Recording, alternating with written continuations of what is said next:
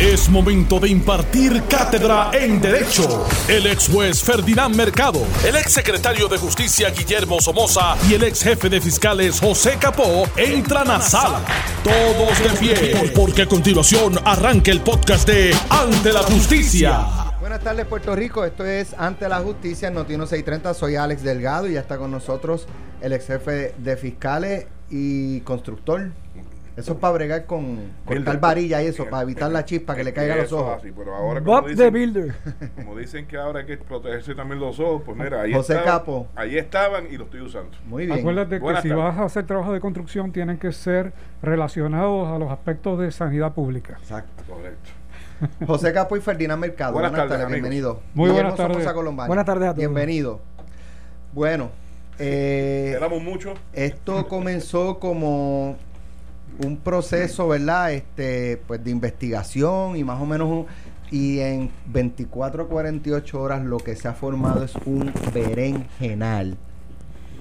Eh, yo no sé si eh, esa es la palabra. Hay que se muchas puede palabras decir. que lo pueden se describir. Al decir público, al sí. aire, Eh, sin que nos cierren la estación Internos nosotros decimos pues con esto de, de las pruebas, la investigación de la Cámara, eh, en el día de ayer, el, antier, el martes, pues se señala al coordinador de- del Tax Force, al doctor Segundo Rodríguez Quiliquini, eh, y a otro miembro del Tax Force, Juan Salgado, como las personas que supuestamente presionaron o que decidieron o que ordenaron o lo que sea comprar a Apex, a una compañía de construcción, 38 millones de dólares en pruebas COVID que no habían sido aprobadas por la FDA. Eh, y eso lo dijeron bajo juramento unas testigos en una vista cameral. En esa vista trasciende un correo electrónico en el que una persona que tenía una propuesta para adquirir eh, Ofrecer. eh, o, o ofrecer, yo no sé si eran pruebas, eran ventiladores o eran las dos, era- eran, bueno, Si es Castro, productos que se ventiladores. para, para, para el, el COVID. Y, y esa persona puso, eh, me refiere el director de campaña de la gobernadora, Jorge Dávila, eh, y pues ahí se formó, ah, eh, Jorge Dávila, mira, también es Tito Laureano, los que están eh, eh, refiriendo personas, pues, pues ya se, se levanta sombra eh, y, y un poco desde la misma vista cameral que preside Juan Carlos Morales, el representante. Eh, hoy en la mañana, ayer segundo Rodríguez Quiliquini dice, quiero testificar, cítenme a, la, a, la, a las vistas e interróguenme. Y vimos el Y por la debate. noche y, nos vi- y dijo- vimos el debate sí. en pelota dura de Eh, entre el, el careo entre Tatito, Dávila. Jorge Dávila y Juan Oscar. eh, Jorge Oscar contra Tatito, Tatito contra Dávila y Juan. Todos contra todos. Todos contra Rodeados todos. por alambre de púa. y, y Ferdinand y yo viendo que no se zafara un... Ey, suave, suave. No, es broma, es broma. Eh, pero entonces dice ahí Juan Oscar, yo no he recibido ninguna eh, solicitud del doctor de que lo citemos.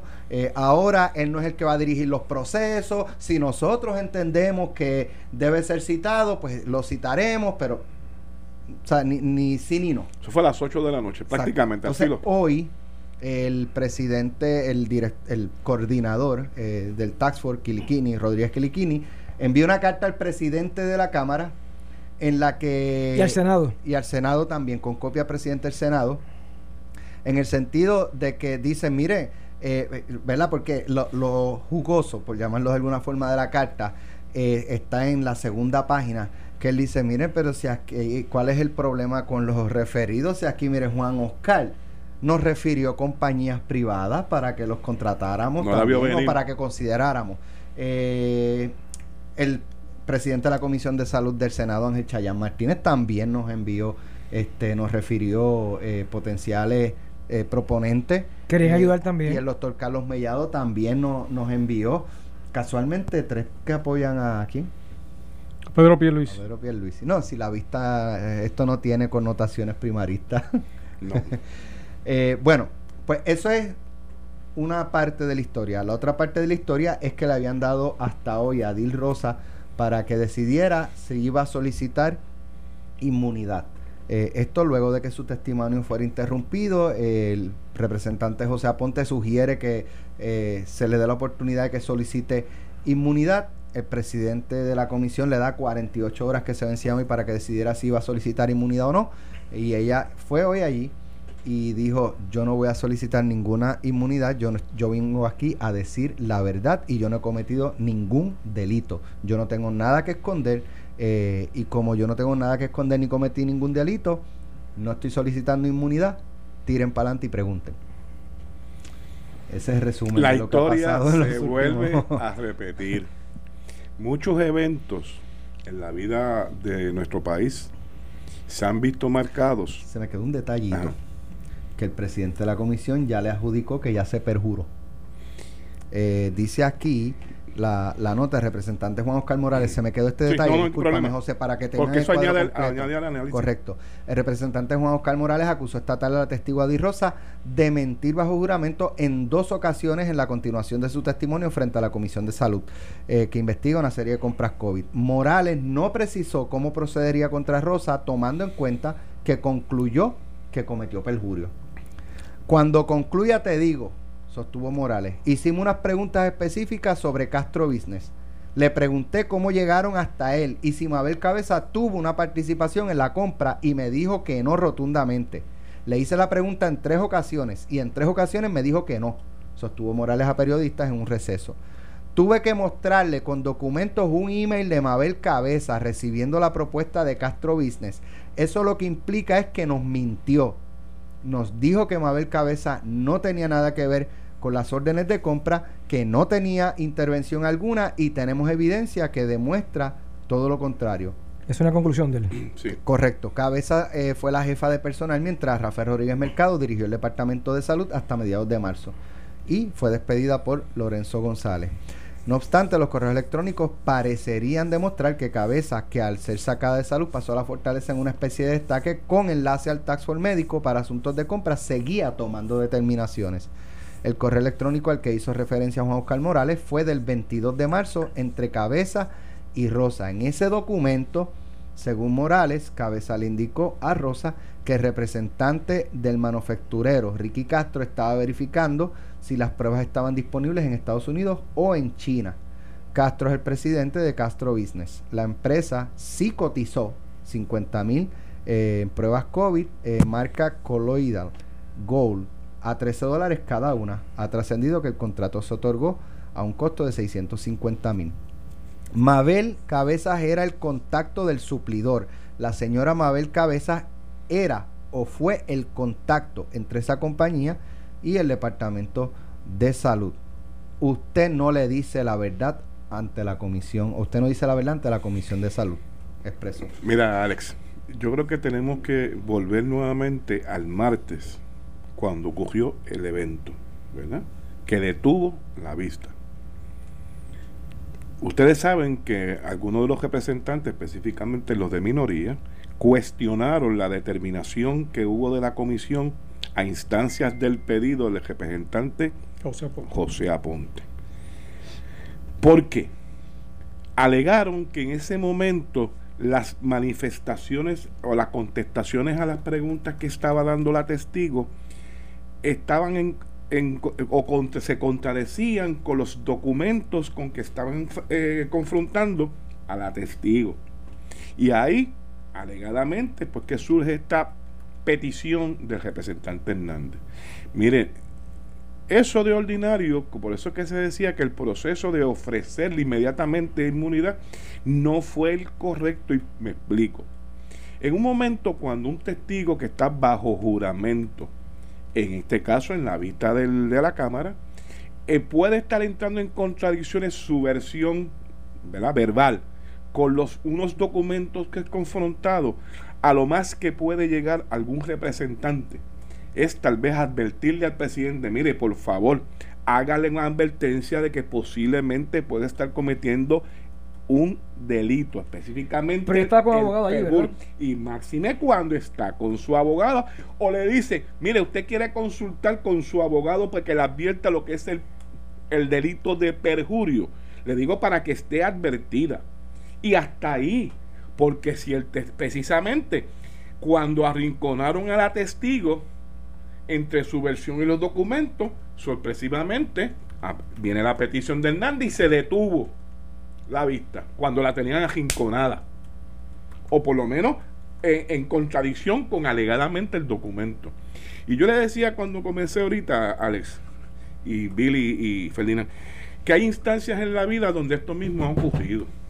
Recuerdo, todos ustedes recuerdan aquel famoso caso en el año 99 de aquel eh, que se alegaba que aquel policía del área sur de, Guayama, eh, esposo de, de aquella... Edisamil. Edisamil. En un momento dado... Yesenia Ortiz. Y Yesenia Ortiz Acosta. lo llevan a la comandancia de la policía de Guayama. Y cuando comienza un interrogatorio, una persona de rango en la policía, que era el que estaba llegando el mismo, el individuo en un momento dado casi admite que fue él y le pide un momento que le permita hablar con su familia y después él los iba a llevar, alegadamente, eso fue lo que dijo, lo iba a llevar donde estaba el cuerpo. Y el oficial de la policía, pensando de que estaba teniendo la cooperación del testigo, que de hecho la, estaba, la había tenido, le permite hablar con los familiares y finalmente a la media hora apareció un abogado allí a la comandancia con, con la alcaldesa de Patilla. Y el, abogado dijo, si tiene que contar con mi cliente, me lo dejan saber, si no, el cliente mío se va ahora. Y donde se estuvo a punto de esclarecer el caso, hoy en día no sabemos nada. Por eso digo que hay varias instancias en la vida donde cuando han tenido un testigo en esa condición y se interrumpe el momento importante, porque si la testigo está cometiendo perjunio o no, eso es una cuestión de ellos y se le hace la advertencia, punto. Feli, hay un, refrán que dice, tiempo que pasa. Verdad que huye. Eso, en argot de nosotros acá en la calle es que el testigo rompió. Y al igual que rompió, lo pararon. Lo pararon. Mira, esta situación es bien interesante, lo que está ocurriendo en el gobierno de Puerto Rico y que eh, une tanto al Poder Ejecutivo como al Poder Legislativo en el mismo tema con visiones distintas. Lo que ha sucedido en el día de hoy, pues hay que verlo desde el punto de vista investigativo, por un lado, eh, con todos los errores que tiene eh, lo, que, lo que tú muy bien estás, estás apuntando, de que esto no debió y que lo discutimos, no debió haberse hecho la oferta de inmunidad porque no se había levantado el derecho a no autoincriminarse y además estaba asesorada por un, abogado, que estaba presente allí. Por un abogado. Eh, hoy comparece, dice, mire, no, muy bien, se los agradezco, pero yo vengo a decir la verdad. Vamos para adelante. Vamos para adelante. Yo vine aquí a decir la verdad. Ok, eso coloca en una situación eh, difícil a la comisión, al presidente y a los legisladores que querían esta inmunidad bajo la visión de que iba a conectar a alguien en un nivel más alto. Se, comieron, el, se comieron el anzuelo. Sí, y cayeron en su propia, su propia red, eh, se, se, se, autoengañaron en el proceso. Digo, Pero, ese fue el verdadero propósito, Ferdinand, porque yo mencioné ayer que no quería pensar que hubo una intención específica de querer detener el testimonio de, esa señora el martes por la noche. Bueno, sí hubo, hubo una intención de querer detenerla, pero es para, era para sacarle provecho público y una cobertura mediática en primeras planas de todos los periódicos al otro día y en las redes sociales y, los noticieros de la noche. Pero eso, como dijimos, eso es transitorio, eso pasa. Porque tan pronto pasó ese, eh, eh, pasa ese día, viene otro. Ahora bien, en el día de hoy vimos un juego a la misma vez de estrategia política. La gobernadora, utilizando el viejo libro de la política, trata de neutralizar a sus adversarios en la legislatura, convocando a la misma vez una conferencia de prensa y ocupando también el espacio mediático de los noticieros de televisión. Esto, pues uno podría pensar que le salió bien por media hora. Después de esa media hora, cuando, cuando ella comienza a eh, básicamente a, a, validar su confianza en el Task Force y en Segundo Rodríguez, pues complica el escenario y, y, logra reacciones adversas de los miembros de la prensa que están cubriendo esa posición. Mientras tanto, se está llevando la vista en el otro lado. Y prácticamente a la vez en que ella está ratificando su confianza en el doctor Segundo Rodríguez y ratificando su confianza en el proceso, eh, dando la impresión de que todo estaba bien, pero a la misma vez reconociendo unas irregularidades que tiene, eh, y, me gustaría que, que, si podemos escuchar ese reconocimiento de la gobernadora en algún momento. Lo reconoce, pero lo defiende por otro lado. Y lo reconoce de pasadita, tampoco es que que sea categórica. Vamos a escuchar esta, estos sonidos y ustedes los interpretan. de Puerto Rico y me remito al récord. Lo que había en documentos. En ese momento ni yo ni nadie, ¿verdad? Podía quizás anticipar que había alguna irregularidad. Los documentos se habían eh, llevado de conformidad con el procedimiento. Así que yo espero que la investigación sea... Ni yo ni nadie podíamos anticipar que había que Irregularidades. Pues está, ya acepta que hay irregularidades. Vamos a seguir. Investigación objetiva, como las que se están realizando, y que al final del camino tengamos la conclusión. Lo más que me eh, molesta es que una persona, en medio de una necesidad como esta, haya tratado de aprovecharse de la necesidad y del pueblo de Puerto Rico. Y eso yo no se lo voy a permitir ni a este señor, ni a esta empresa, ni a nadie. Y por eso yo le doy la bienvenida a las investigaciones. Casi se lo permiten. Lo que pasa es que trascendió públicamente. Pero esa, esas dos expresiones eh, de no podíamos anticipar, eh, ¿verdad? O sea, ella está refiriéndose a los documentos que presentó en la conferencia. y hoy, una semana más tarde, dice, en ese momento no podíamos anticipar que eh, pues en esos documentos hubiese irregularidades. Eh, y, la otra misión es eh, cuando ella adjudica que se trató de aprovecharse de la necesidad del pueblo para vender a, a sobreprecio las, las pruebas. Pero o sea, adjudicó parte de gran parte de la controversia que hubo irregularidades y que se le trató de, aprovechar de, eh, al pueblo de Puerto Rico. Y que en aquel momento no lo vio venir y que la fortaleza no es un ente investigativo. Correcto. wow. El ejecutivo. Pero eso. lo, que pasa es que un, periodista le pregunta a ella. es otro departamento. Pero es que un periodista le pregunta si, si la fortaleza había ordenado una internamente una investigación. Y ella lo que indica es que la fortaleza no es un ente investigador, que eso le corresponde a las agencias investigadoras pertinentes, entiéndase Departamento de Justicia, FBI, eh, incluso reconoce la investigación. De hecho, ella utiliza la palabra investigación, cuando está hablando de la investigación cameral, se refiere a como objetiva.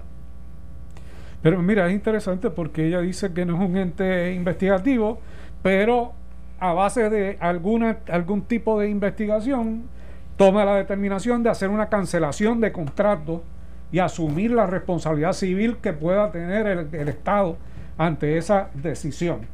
Porque no lía bien, obviamente. O sea, así que, que hace una investigación. Pero, pero para concluir, les decía que a la misma vez que ella está dando la conferencia de prensa eh, respaldando a su director del Task Force y respaldando los procedimientos que se hicieron, en la Cámara, la testigo que no aceptó la inmunidad, está diciendo que lo que dice el doctor Segundo Rodríguez en la primera parte de la carta que envía hoy a los presidentes, pero que no se la envía a la copia al presidente de la, de la comisión, que dice que está copiada, que es falso lo que dice en esa, en esa primera página, que eso no se ajusta a la verdad en varias, en varias partes en términos de la función que hacía el Task Force y segundo, en términos del conocimiento que se le atribuía a la ex secretaria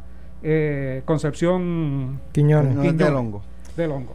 A mí, desde mi perspectiva, y volviendo a la pregunta original de Alex, la realidad es que me tomó por sorpresa porque habíamos discutido ad nauseam que como único ella podía rechazarlo era que hubiese un diálogo en lo federal para que también le dieran inmunidad. O sea, a mí me tomó por sorpresa en gran medida. Claro, la línea de interrogatorio que tiene que tener ahora la Cámara tiene que tener, que tener mucho cuidado porque de un aliado que buscaban para llegar a niveles superiores se le puede virar por completo. Más aún cuando el presidente eh, Está señalado. está adjudicándole unas determinaciones criminales de- del delito de perjurio que, yo puedo entenderlo porque él no es abogado y, y ve una oportunidad de, de comunicación pública pero no se ha aprobado ese perjurio Déjalo fluir. y- que- tiene y- que, tiene que dejarlo voy a fluir. dejar, voy a dejar esto sobre la mesa para cuando regresemos. Que eso se da en el contexto de un señal. eh, o sea, parte de lo que ha ocurrido en el día es que a él le señalan eh, tener algún tipo de conflicto ético. eh, porque él había referido. Comenzado la investigación. Él había referido eh, también suplidores, por lo menos lo que deja Bueno, entrever el menos segundo, el un segundo suplidor. Rodríguez Quiliquini, eh, y, y eso pone un poco en tela de juicio la integridad del representante como presidente de la comisión que está investigando. ¿Por qué?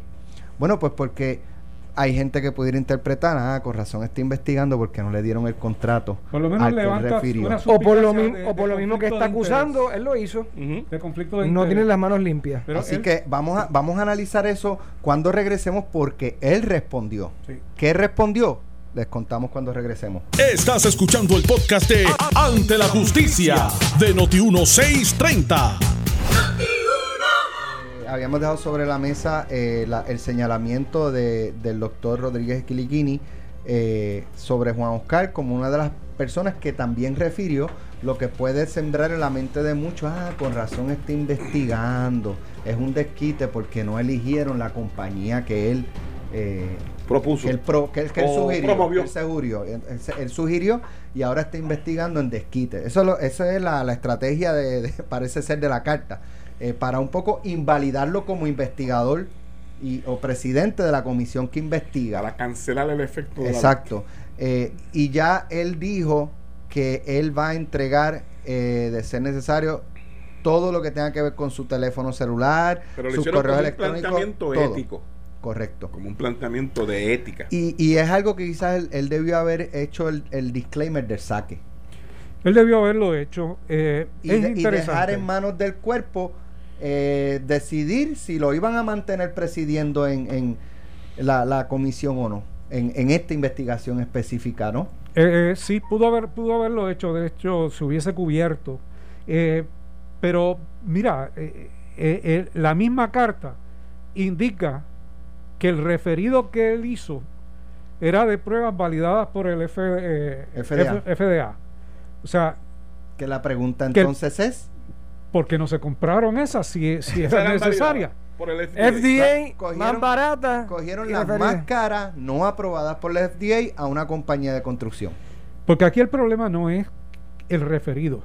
Aquí el porque el problema fue la transacción. La participación. y la participación Y la y la, selección, decisión ¿por es por encima por encima de otras que cualificaban y que no se siguió ningún procedimiento real que las cotizaciones son aparentemente eh, falsas en tiempo ¿Tú, qué- tú quieres decir, Fernán? Que la que él, la que el doctor favorece, la que el doctor eh, Trami ayudó a Dio instrucciones refirió- de que se aprobara. La Ajá. que el doctor refirió, casualmente fue la seleccionada. no no casualmente él dio instrucciones dice la dice La la, testigo. la testigo de que fueran las que se compraran Eh, ahí es donde está el problema no en los No en el referidos referido. No en el referido porque eh, es razonable que si se están buscando, por ejemplo, eh, mascarillas en todo el país y yo sé que hay mascarillas en algún sitio, que yo diga, mira, Departamento de Salud, hay una fábrica que tiene las mascarillas disponibles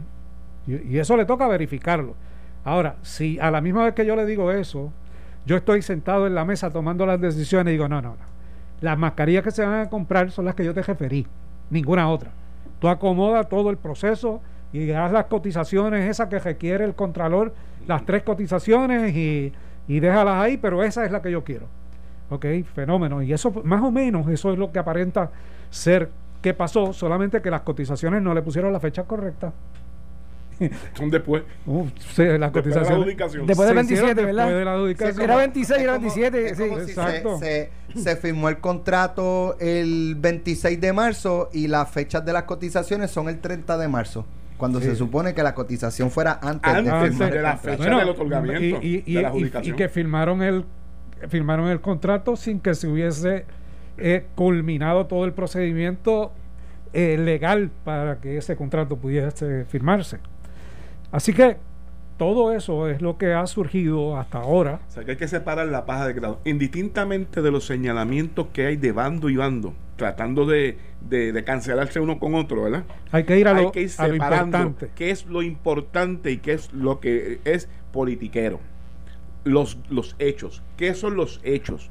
Los hechos son de que se intentó darle un tumbe al pueblo de Puerto Rico porque la propia gobernadora lo dijo en la parte que tú dijiste. Que hubo que irregularidades. hubo irregularidades. Que, ¿Cómo era posible que, que, que alguien se se tratara de beneficiarse a costa del dolor del pueblo en este momento. ¿verdad? Ahí vamos a empezar a, a separar. Si, ¿Cómo llegó esa compañía a ser seleccionada cuando no tenía la aprobación de sus pruebas del FDA, cuando las contaba a un precio más caro y teniendo otras cotizaciones que realmente, o personas ofreciendo pruebas a un costo menor y aprobadas? ¿Por qué se seleccionó esa? Todavía nadie lo acaba de contestar. Le están dando vuelta los testigos, dándole vuelta, vuelta. Y eso es lo que está buscando la comisión. Ese es el meollo del caso. Mira, Mire, el- que se investigue, que se resuelve y que se adjudique quién fue. Y Ya está, y el que ¿Sabe hasta, las últimas, quién- hasta las últimas ¿Sabe consecuencias. quién está pillado en esto? El secretario de salud. Está pillado. El en- actual. eh, sí, sí, eh, Lorenzo. Lorenzo. Está, Puso la mano en el fuego ayer. está- por- por- puso la mano hoy- en el fuego ayer, también, por pero, segundo. Pero búscate una, una, una entrevista que publica hoy, o la publica Metro, o la publica Vocero, donde saca las manos del fuego. Hay una expresión de él.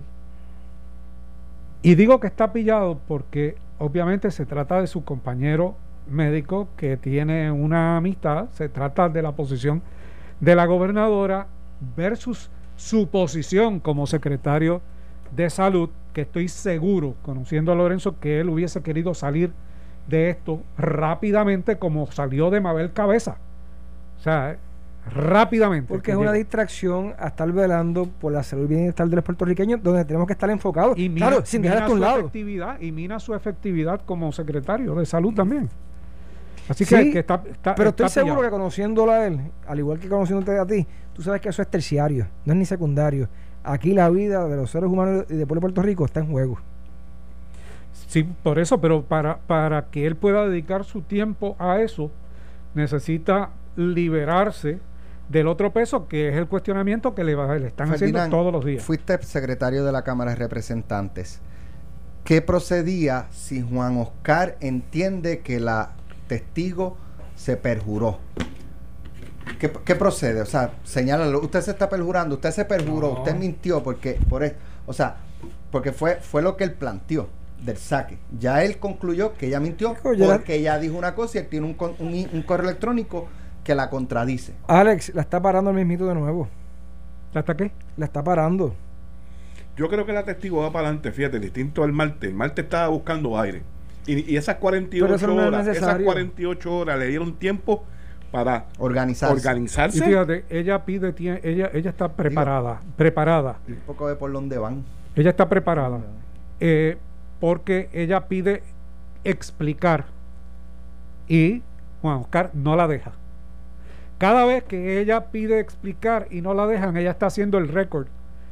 Porque no es perjurio, es sencillamente no me per- permitieron explicar. Yo estoy sentando la base.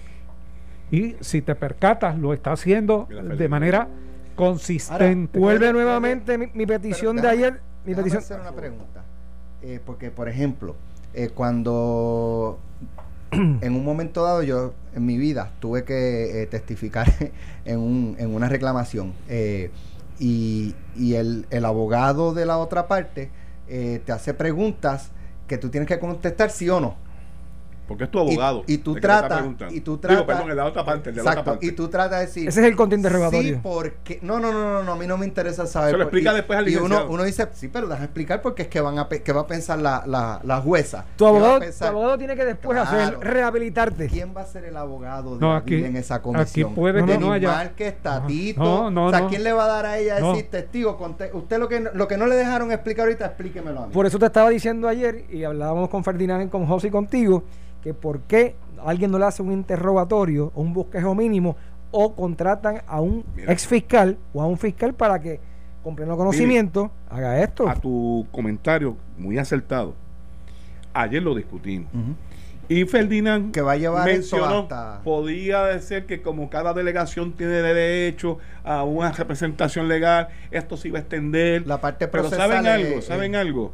Aquí la minoría, prácticamente, junto con Juan Oscar, pudieron estar de acuerdo en buscar a una persona seria.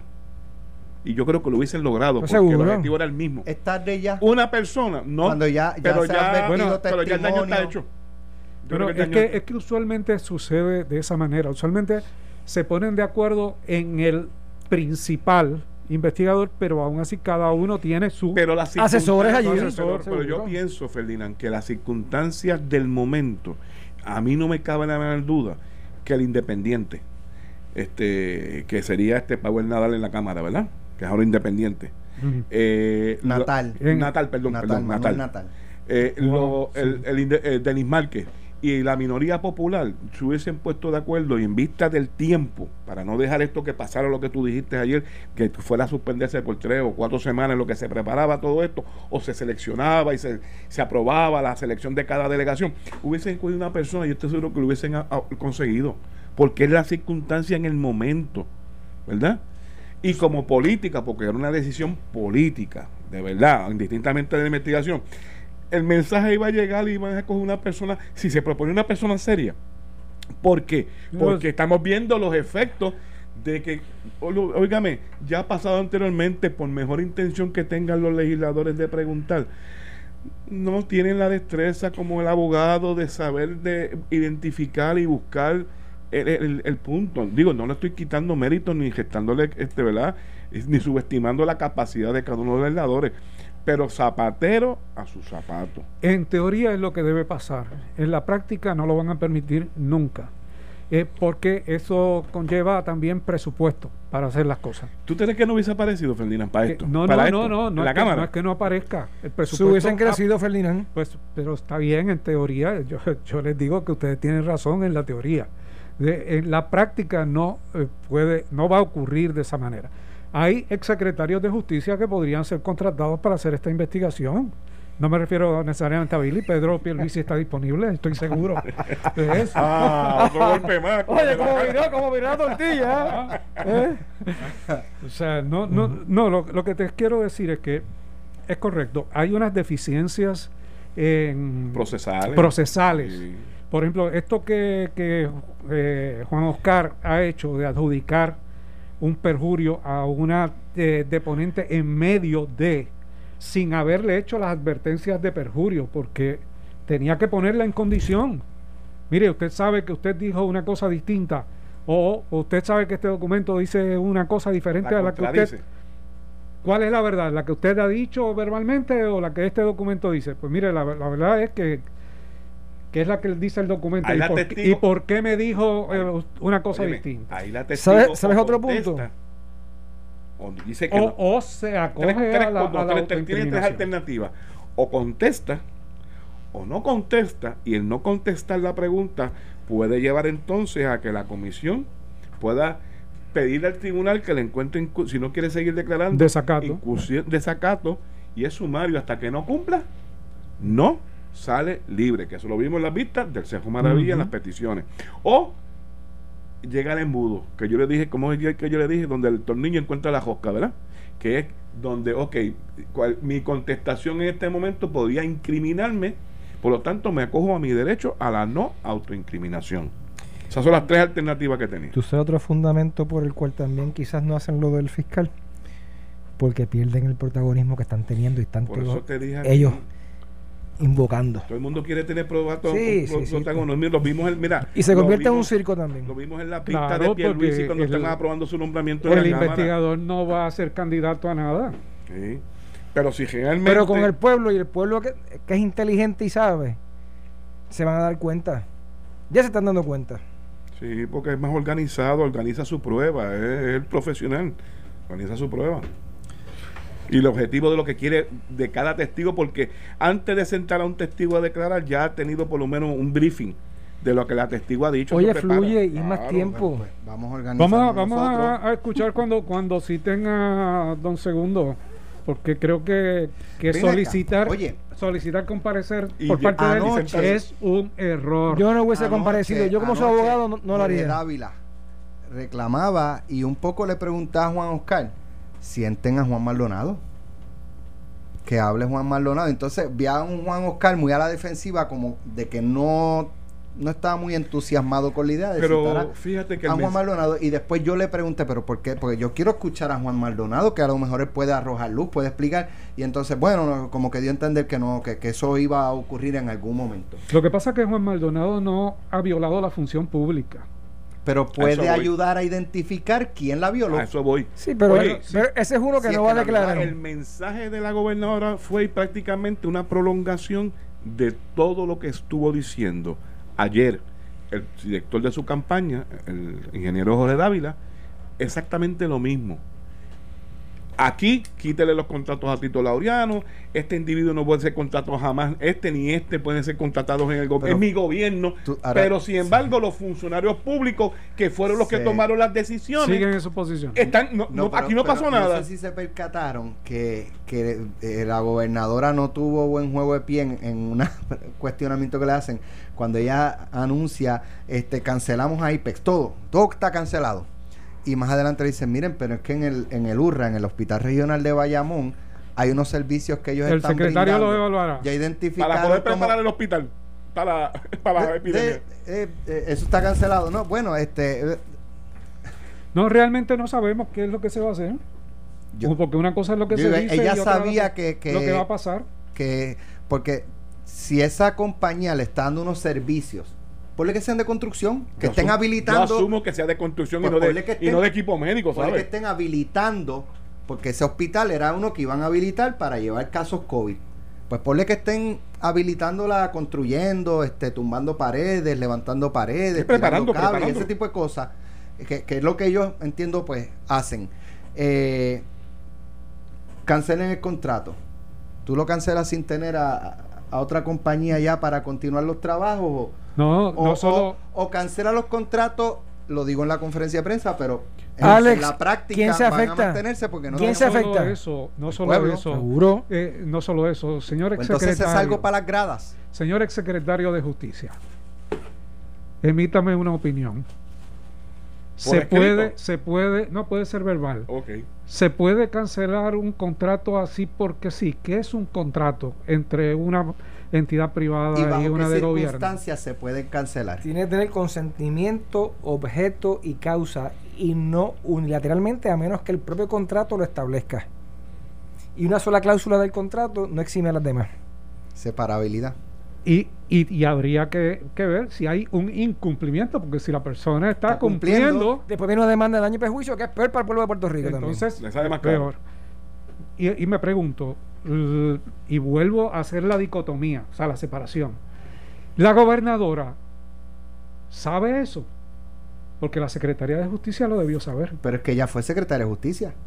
Sí, Por pero eso, pero como, como hemos dicho que, que aquí hay dos personalidades, una Bill- la, Billy, la Billy fue secretaria de justicia y se acuerda de eso. Bueno, lo que pasa es que te voy a decir también una cosa que no tiene que ver.